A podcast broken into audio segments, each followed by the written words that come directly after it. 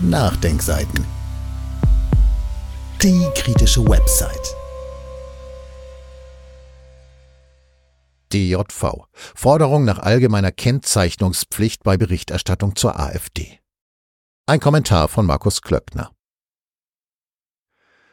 Der Deutsche Journalistenverband scheint zum gesinnungsjournalistischen Epizentrum zu mutieren. Bereits die in die Farben der ukrainischen Flagge getauchten Buchstaben des Verbandes DJV auf der Homepage der Journalistengewerkschaft offenbaren seit langem Ideologie anstelle von Journalismus. Und nun Geht es nach den Vorstellungen des DJV, soll unter Umständen die Berichterstattung zur AfD künftig mit einem Warnhinweis versehen werden nur damit keine Missverständnisse entstehen. Nein, es ist noch nicht der 1. April. Und ja, der Verband will das tatsächlich, sofern der Verfassungsschutz die Partei als extremistisch einstuft.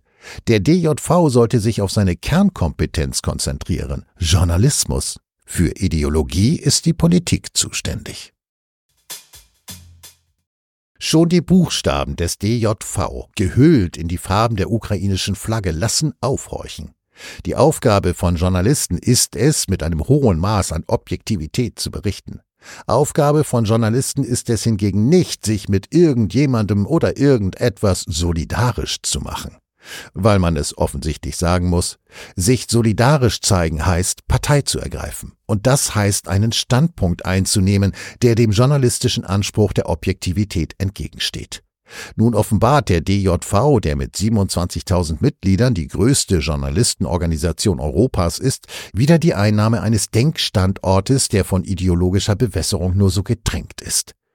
Der Deutsche Journalistenverband fordert die Medien dazu auf, ihre Berichterstattung über die sogenannte Alternative für Deutschland neu zu justieren, heißt es in einer aktuellen Pressemitteilung.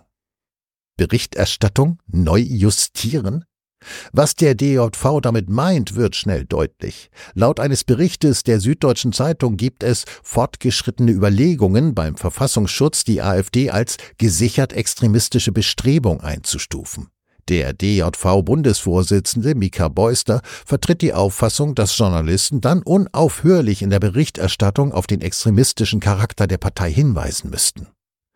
Das muss wie ein unübersehbarer Warnhinweis wie auf Zigarettenschachteln in unseren Artikeln auftauchen. So Beuster in der Pressemitteilung. Wo anfangen mit der Kritik an dem Verband? Es gilt, den DJV an die journalistische Sorgfaltspflicht zu erinnern. Fortgeschrittene Überlegungen? Was soll das sein? Bitte konkret. Wer genau und mit welchem Hintergrund überlegt beim Verfassungsschutz in diese Richtung? Aber vor allem immer überlegt jemand irgendwas.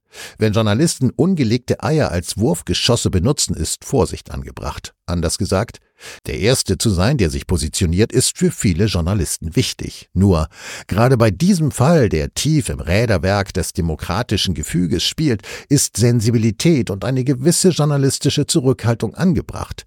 Laut geschrien kann immer noch werden, wenn es soweit ist. Wenn die fortgeschrittenen Überlegungen anhand konkreter harter Fakten zu der Einstufung des Verfassungsschutzes tatsächlich führen. Doch auch dann gilt es, etwas zu praktizieren, was dem anständigen Haltungsjournalismus unserer Zeit entgegensteht. Nicht laut im Empörungsmodus zu schreien, sondern kritische Distanz zu staatlichen Organisationen einzuhalten was von Seiten des Staates, was von Seiten der Politik, was von Seiten des Verfassungsschutzes kommt, haben Journalisten auch in einer Grundsätzlichkeit zu hinterfragen. Auch Einordnungen vom Verfassungsschutz gilt es so grundlegend zu hinterfragen, wie in einer Pandemie veröffentlichte Zahlen und Standpunkte des Robert Koch Institutes. Von dieser kritischen Distanz ist in der Presseabteilung des DJV nichts zu spüren. Im Gegenteil. Einordnung des Verfassungsschutzes müssen in der Sinnprovinz des Verbandes anscheinend der Realität entsprechen. Das ist denkbar schlecht für einen Verband, der Journalisten Ratschläge in Sachen Journalismus erteilen will. Ohne die Brille der Ideologie könnte etwas draus werden.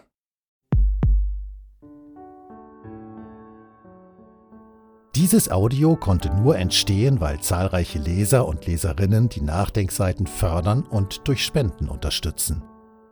Wenn Sie auch etwas tun wollen, klicken Sie einfach den entsprechenden Button auf unserer Website an.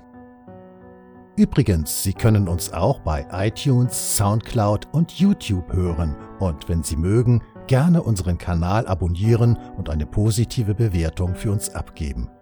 Wir freuen uns über Ihre Unterstützung und die Weiterverbreitung unserer Inhalte.